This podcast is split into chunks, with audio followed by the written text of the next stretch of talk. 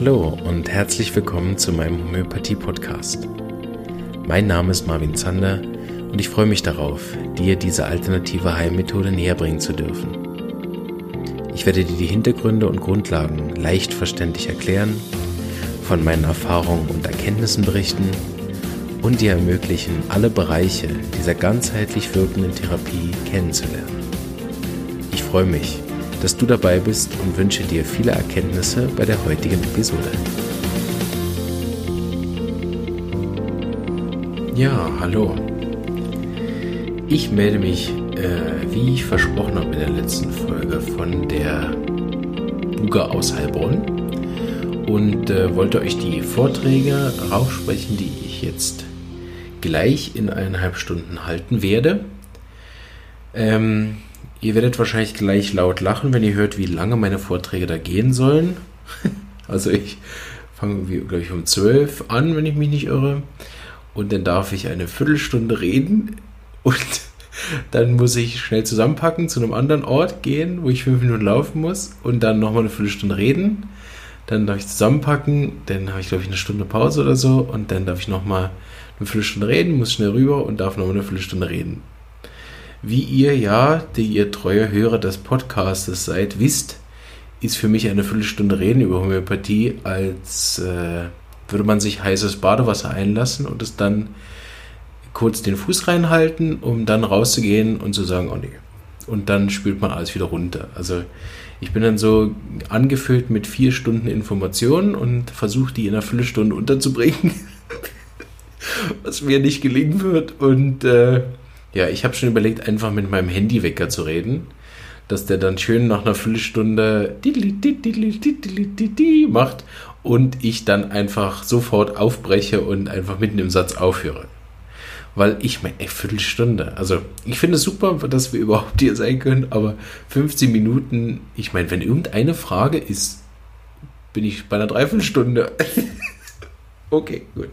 Ja, deshalb äh, ist das vielleicht auch für mich so ein bisschen Therapie jetzt. Ich kann die Vorträge hier einsprechen. Dann habe ich nämlich, bevor ich nachher die Vorträge halte, so schon meinen Überschuss an Worten äh, verbraucht und kann dann ganz entspannt nachher sagen, ja, habe ich ja im Podcast alles schon erzählt. Wer die vollständige Variante hören möchte, kann sich das gerne im Podcast anhören. Gut.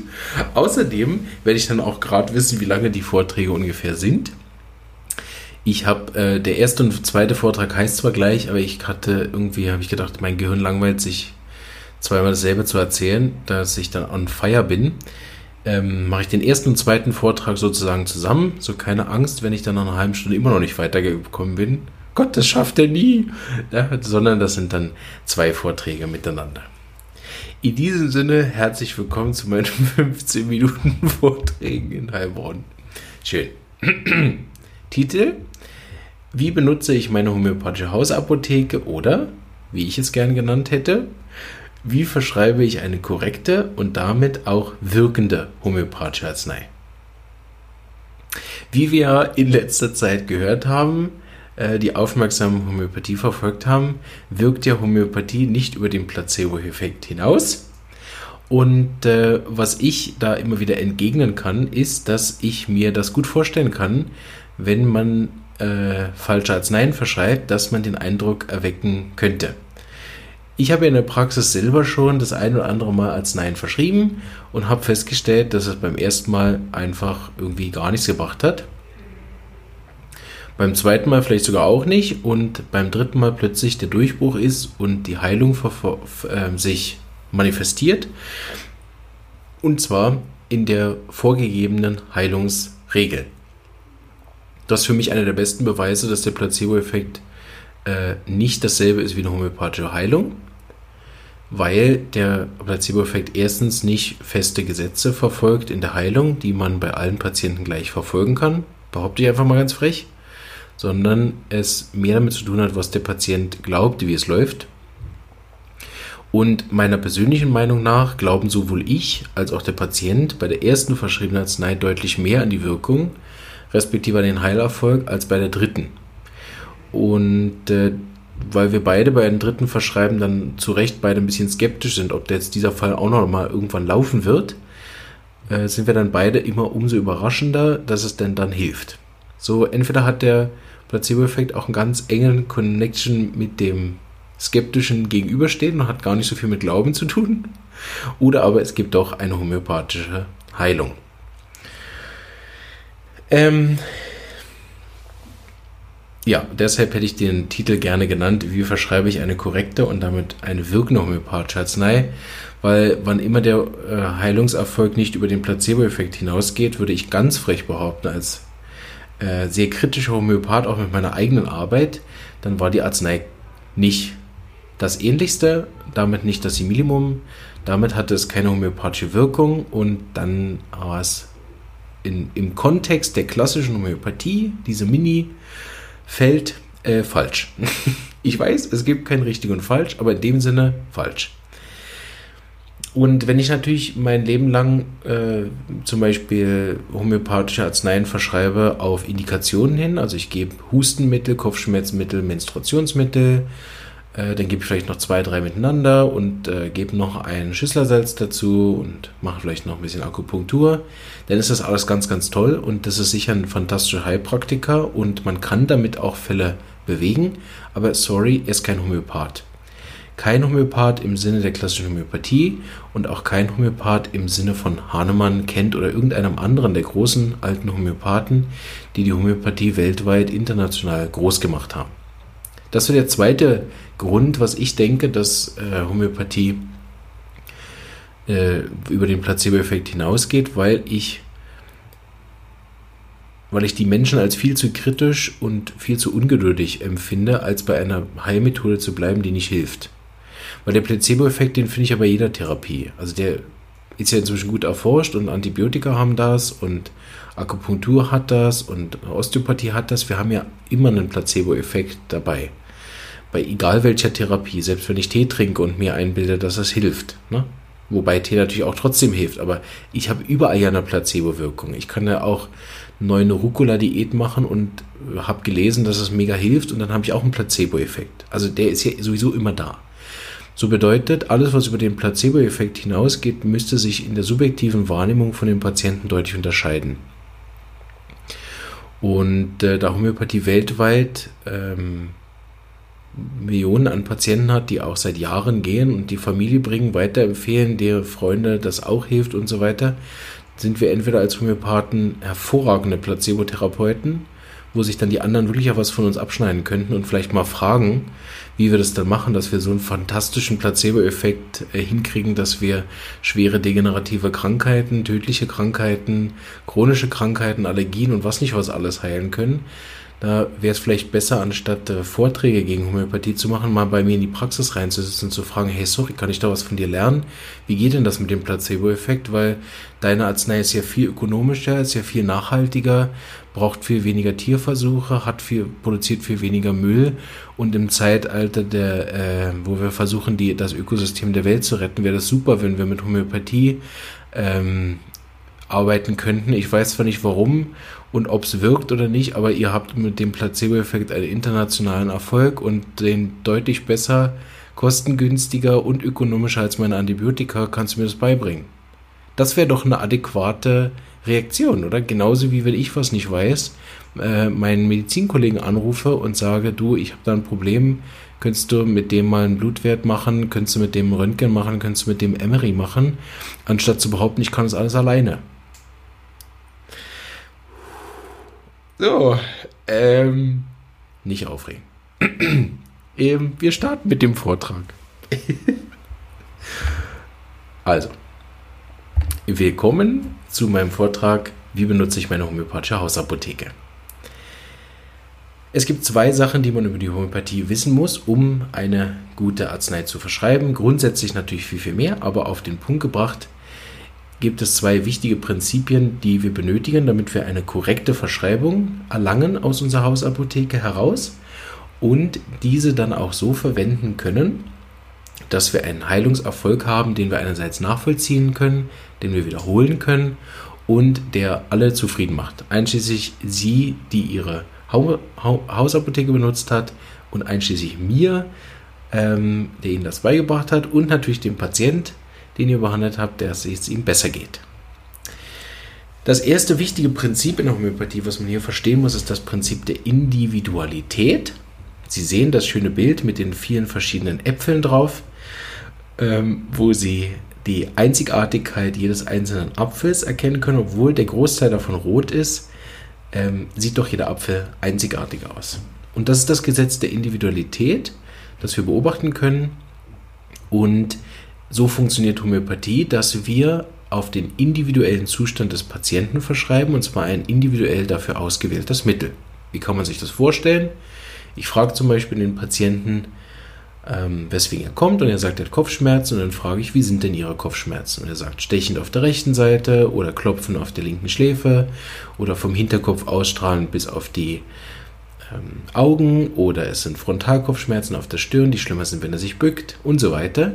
So kommt jeder Patient mit einer individuellen Ausprägung von Kopfschmerzen, die sich zum Beispiel über die Modalitäten noch weiter differenzieren lassen. Nämlich der eine ist besser Kühle, besser Wärme, der andere ist besser am Morgen und schlimmer am Abend und andersrum. Bedeutet, im Prinzip gibt es in der Praxis eines Homöopathen weder normale Kopfschmerzen noch Kopfschmerzen, die er schon mal in dem Kontext gesehen hat. Vor allem, wenn es sich um eine chronische Krankheit handelt, sind die, die Zusammenhänge über die Kopfschmerzen hinaus dermaßen komplex, dass es eigentlich keine zwei Kopfschmerzen gibt, die gleich sind. Das muss man als Grundprinzip einmal verstanden haben. Und dann versteht man auch schnell, warum es für dermaßen viele verschiedene, also praktisch unendliche Varianten an Kopfschmerzen keine endliche Zahl an Arzneimitteln geben kann. Das erklärt uns einerseits sofort, dass wir, dass eben bestimmte Leute mit Aspirin oder anderen Kopfschmerztabletten Erfolg haben, in Anführungsstrichen, aber natürlich keine Heilung erfahren, weil sie nicht tief genug wirken. Auf der anderen Seite aber auch die Homöopathie mit ihrer begrenzten Anzahl an Arzneien nicht jedem helfen kann. Bedeutet auch hier versteht man, dass wenn die unendliche Zahl der Kopfschmerzen äh, versucht wird, mit einer endlichen Zahl an Arzneien mh, hm, behandelt zu werden, dass das rein mathematisch nicht aufgeht. Bedeutet, man bräuchte dann eigentlich unendliche Arzneien. Das haben wir mit der Homöopathie recht nah äh, rangebracht, dadurch, dass wir viele verschiedene Arzneien haben, ich glaube, inzwischen sind es irgendwie 2500. Und diese 2500 Arzneien werden noch in der Varianz, also in der Frequenzart verändert durch die Potenzierung, sodass wir das Ähnlichkeitsgesetz benutzen können als zweites Gesetz, dass wir nicht das gleiche Mittel finden müssen, was genau die gleichen Symptome hervorruft, sondern das ähnlichste. Das kann man gut in der Kürze verstehen, wie das Ähnlichkeitsgesetz funktioniert. Dadurch, dass ich verstehe, wenn ich eine Verbrennung habe und damit mit Wärme rangehe an die Verbrennung, sich die Verbrennung Schmerz verbessert und auch die Verbrennung eher heilt. Das ist also ein kurzer Blick hinein in das Ähnlichkeitsgesetz. Auf der homöopathischen Ebene ist es dann aber viel leichter zu verstehen, dass wenn ich einen Patient habe mit diesem Kopfschmerz und ein Arzneimittel gebe, was am ähnlichsten ist, zudem nicht genau gleich, dass es dann die Symptome lindert, während wenn ich ein Arzneimittel gebe, was nicht besonders ähnlich ist, keine Heilung stattfindet. Also wir haben das Individualitätsgesetz, das Ähnlichkeitsgesetz habe ich nur kurz angeschnitten, ähm, weil viel wichtiger ist heute zu verstehen, dass wir ein zweites Gesetz mit der Homöopathie, ein zweites Prinzip mit der Homöopathie ähm, brauchen, um zu verstehen, was wir da machen, nämlich die Lebenskraft. Die Lebenskraft ist in dem Sinne gar nicht so ein esoterischer Begriff, wie wir das ähm, im ersten Moment vielleicht meinen, sondern die Lebenskraft ist ein Prinzip, was äh, lange schon in der Philosophie herrscht, nämlich die Idee davon, dass jedes Lebewesen ähm, beseelt ist. Das ist etwa Ende des 17. Jahrhunderts ist das aufgekommen und äh, ist auch in vielen Bereichen der Spiritualität, Theologie, Esoterik und sogar der Psychologie in einigen Bereichen wiederzufinden. Heute sogar in Bereichen der Physik. Ähm, zitiere immer wieder gern das Buch Der Weltgeist, was mehrere Professoren von der Princeton University geschrieben haben, ähm, wo sie auch über Versuche zeigen können, äh, dass zumindest die, die Idee, also dass es naheliegend ist, anzunehmen, dass wir alle miteinander verbunden sind über verschiedene Versuche.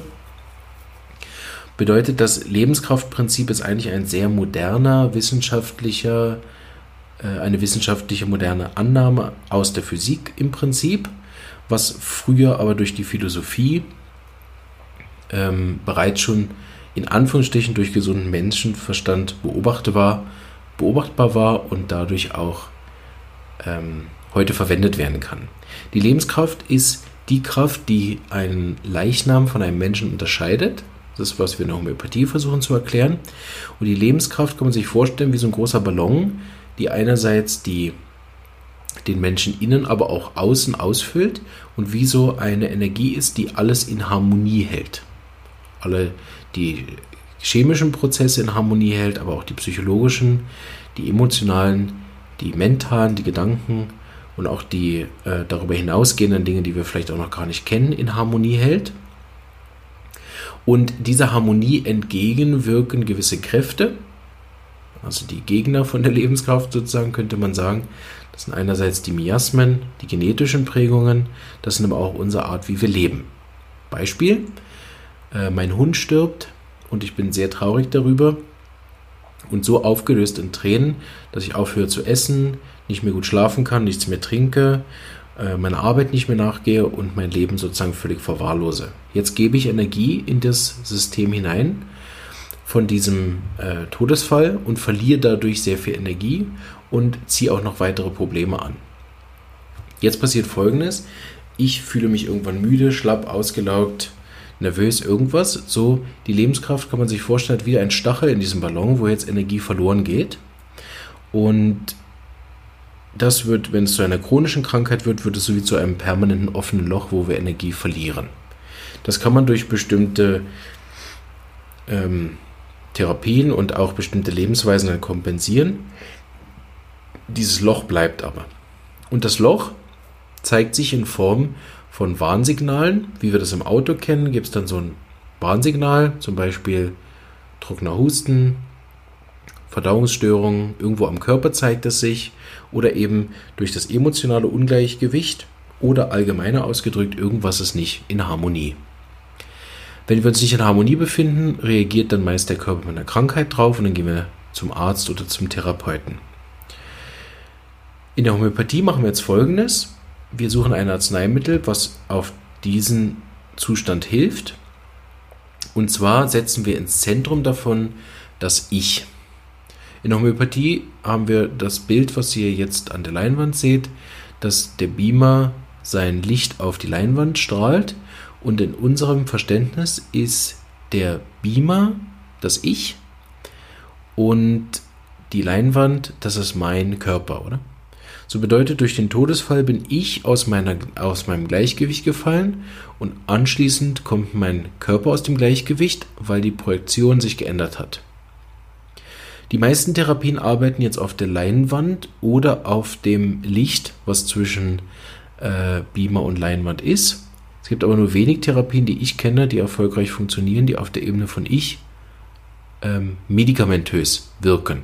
Es gibt natürlich viel ähm, psychotherapeutische Arbeit, die man auf der Ebene des Ichs machen kann, aber grundsätzlich ähm, auf der Ebene des Ichs mit einem, mit einem Medikament zu arbeiten, ist deswegen so schwierig, weil das Ich feinstofflich ist. So benötigen um, wir, um diese Ebene zu erreichen, auch eine feinstoffliche Arznei. Weil wir das Ich nicht sehen können, keine materiellen chemische Komponente beinhaltet, können wir es mit einer chemischen Komponente auch nicht berühren. Weil die Leinwand egal wie gut wir die verbessern, wenn der Beamer kaputt ist, äh, sehen wir kein Bild. Bedeutet, die Lebenskraft, dadurch, dass sie sich irgendwie gestört fühlt, in Disharmonie geraten ist, der Mensch kann die Lebenskraft ihre Aufgabe nicht mehr erfüllen und bestimmte Bereiche sind nicht mehr in der Harmonie, wie wir sie kennen. Und dadurch das Bild verzerrt und eben die meisten Therapien arbeiten jetzt an der Leinwand und versuchen etwas zu verbessern oder halten irgendwelche äh, Filter vor, vors Licht, um das zu verbessern, aber wenn der Projektor nicht funktioniert, wird das alles nicht helfen. Und das ist, was wir mit der Homöopathie machen, auf der Ebene von dem Beamer zu arbeiten. Wie machen wir das jetzt? Wir haben jetzt also verstanden, der Patient ist aus dem Gleichgewicht, weil sein Hund gestorben ist. Bedeutet, wir sammeln jetzt, um eine vernünftige Arznei zu verschreiben, das vollständige Symptom. Das besteht zum Beispiel, also nein, das besteht aus, was hat der Patient? Schlafstörung. Warum? Als Folge von Todesfall vom Hund. Wo sind seine Beschwerden? Am Darm zum Beispiel zusätzlich. Wie sind seine Beschwerden? Da kommt jetzt die Individualisierung, die wir vorher schon gemacht haben. Also am Morgen, am Mittag äh, sticht es, brennt es, schneidet es, fühlt es sich irgendwie aufgebläht, habe ich das Gefühl, lieber etwas Lebendiges ist in meinem Magen. Ähm, äh, schlafe ich schlecht, weil ich so leicht schlafe und alles höre, erwache ich ständig mit Albträumen und so weiter. Dann die Modalitäten, also was verschlimmert meine Symptome. Am Morgen geht es mir am schlechtesten, nach dem Essen geht es mir am besten. Oder Begleitsymptome. Zusätzlich habe ich noch Schwitzen, Zittern, Schwäche der Beine und komme die Treppe nicht hoch. Dieses, das ist ein vollständiges Symptom. Wenn wir das gesammelt haben, dann benutzen wir unser Wissen aus der Homöopathie und versuchen jetzt das ähnlichste Mittel zu diesem Zustand zu, herauszufinden und geben das dann. Dadurch haben wir bemerkt, das ist eine Beobachtung in der Homöopathie, wenn man das ähnlichste Mittel findet, dann löst sich als erstes die Beschwerden auf der Ebene des Ichs auf. Also ich habe dann ähm, meistens so eine Verbesserung, hatte ich letztens bei einem Kind, dass äh, sie sich fitter gefühlt hat, sie weniger müde war, sie weniger nervös war, sie sich besser gefühlt hat und als Folge dessen sich ihre Magen-Darm-Symptomen verbessert haben. Und wann immer ich das erreiche, das muss in relativ kurzer Zeit sein, also nicht in einer Woche oder so, bei so einem akuten Fall muss die Wirkung eigentlich innerhalb von ein, zwei Stunden auftreten. Meiner Beobachtung nach ist es sonst in Akutfällen das falsche Mittel. Und äh, es muss als erstes auf der Ich-Ebene wirken, wie wir das vorher verstanden haben, weil wenn es nur auf der Magen-Darm-Ebene, also nur auf der Leinwand-Ebene wirkt, dann äh, ist es vielleicht keine Arznei, die ganzheitlich gewirkt hat, oder aber es kann auch ein anderer Einfluss sein, wenn das Ich sich äh, zwar verbessert, aber der äh, wenn sich zwar der Körper verbessert, aber das Ich nicht, dann haben wir keine ganzheitliche Heilung geschaffen, sondern zum Beispiel nur Dinge auf der Ebene von der Leinwand korrigiert. Gehen wir rüber zum zweiten Vortrag. Den beginne ich so, dass ich über die Selbstbehandlung rede. Also, die Frage ist ja mit meiner Hausapotheke, wann kann ich selber behandeln und wann nicht wann sollte ich zu einem Therapeuten gehen und wann kann ich das selber machen. In meinem Podcast rede ich ja viel über die Verletzungsmittel. Einerseits deswegen, weil sie leichter zu verstehen sind, weil ich viel, viel weniger ähm, Wissen und Grundlagenfähigkeiten besitzen muss, um das vernünftig zu verschreiben. Aber auch, weil es sich da fast immer um akute Krankheiten handelt. Notfallkrankheiten, und keine chronischen Krankheiten bedeutet die Fehlerquote bei sowas ist deutlich geringer und auch die Arzneianzahl für, für das sinkt enorm, weil nicht jede Arznei einen Bezug hat zu Verletzungen, gibt es deutlich weniger Arzneien, aus denen ich auswählen muss. Es gibt immer noch etwa 80, schätze ich, für, für die ganzen Spezialfälle. Ich glaube, die, die typischen, die man wirklich können muss, sind so um die 30, vielleicht 40, je nachdem, wie spezialisiert man vielleicht auch auf, das, auf den Bereich ist aber es gibt eben nicht 2500. so. Ähm, bedeutet, eine Selbstbehandlung ist immer dann eine gute Idee, wenn ich einen akuten Fall vorliegen habe, der entweder ein Verletzungsfall ist oder sich es um ungefährliche Beschwerden handelt oder um echte Notfallsituationen, wo ich äh, sozusagen auch das Risiko eingehe, vielleicht ähm, nicht gerade auf Anhieb das richtige Mittel zu finden und hoffe, dass ich mindestens eine Palliativwirkung habe in so einer Notfallsituation. Wo ich auf jeden Fall nicht rate, selber zu behandeln, sondern immer den Homöopathen oder Therapeuten aufzusuchen, das ist bei chronischen Leiden. Chronische Leiden meint einerseits lang andauernde Beschwerden oder immer wiederkehrende. Das mit den immer wiederkehrenden ist sehr wichtig, weil wenn mir die Patienten dann sagen, ja, aber sie hat ja Ohrenentzündung, äh, das habe ich selber behandelt, Denn sage ich immer ja, wie oft hat das Kind dann Mittelohrentzündung schon gehabt? Dann höre ich drei, vier, fünf Mal und dann gibt es zwei große Punkte, die dagegen sprechen, das selber zu behandeln. Das erste, Mittelohrentzündung ist keine ungefährliche akute Beschwerde. Punkt 1, was gegen Selbstbehandlung äh, spricht. Punkt 2 ist, es ist nicht eine akute Krankheit, sondern sie tritt immer wieder auf und hat dadurch eine chronische Tendenz. Bedeutet, das Kind hat entweder eine allgemeine Infektanfälligkeit oder eine Lebenskraftschwäche auf der Ebene von Ohr. Das kann genetischer Natur sein oder auch erworben. Bedeutet, wiederkehrende Symptome oder lang andauernde Symptome sollte man nicht selber behandeln.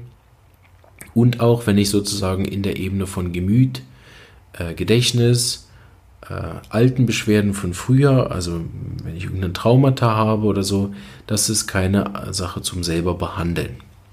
Grundsätzlich bin ich äh, muss ich sagen, was das angeht, auch sehr skeptisch gegenüber der Selbstbehandlung. Das führt so weit, dass ich mich selber überhaupt nicht selber behandle ähm, und auch meine Familie nicht und meine Kinder nicht, weil ich der Meinung bin, dass es für eine oder inzwischen die, die Erfahrung gemacht haben, dass es für eine korrekte Arznei eine sehr objektive Sicht auf die Dinge braucht, die ich meistens mit mir selber und auch mit meinen Verwandten in der Regel nicht habe.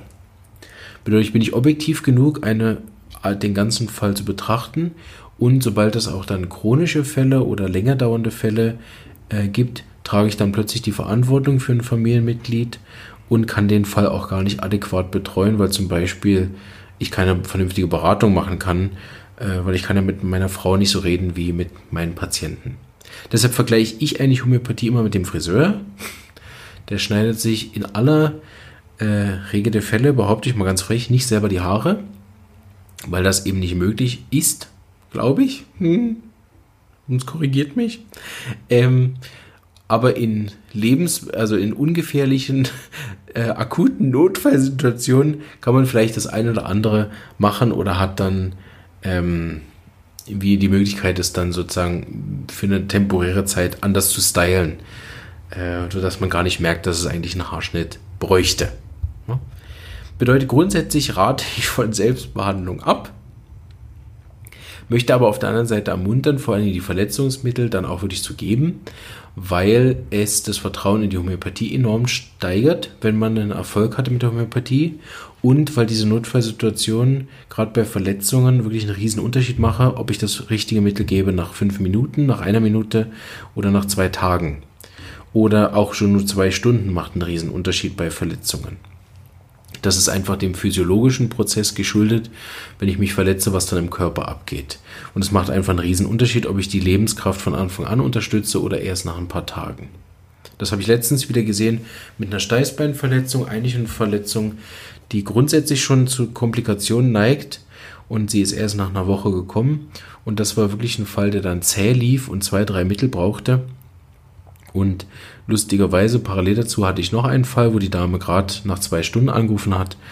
Und das war ein sehr, sehr leichter Fall, der schnell geheilt ist. Obwohl die Verletzung beim zweiten Fall stärker war, weil die Fallhöhe größer war und sie auf der Ebene sogar schon mal eine alte Verletzung hatte. Bedeutet, man kann natürlich immer sagen, es ist Zufall oder das sind zwei unterschiedliche Fälle. In dem Fall war aber ganz klar, dass eher ersterer Fall hätte gut laufen sollen und eher zweitere schwerwiegende Folgen haben. Grundsätzlich hier nochmal kurz erwähnt, dass es keine Missverständnisse gibt. Grundsätzlich braucht jeder Fall, der vor allen Dingen auch Verletzungen betrifft, zusätzlich natürlich noch medizinische Versorgung und auch äh, teilweise me medizinische, ähm, also ein Röntgen zu machen, ein Labor zu machen, ein MRI zu machen, was immer nötig ist. Äh, das ersetzt die Homöopathie selbstverständlich nicht, sondern es hilft einfach dabei, die Lebenskraft, ihre Energie zu steigern und äh, zu helfen, dass äh, sie wieder in der Harmonie, im Gleichgewicht zurück ist, um all das zu machen, was ihre Aufgabe ist.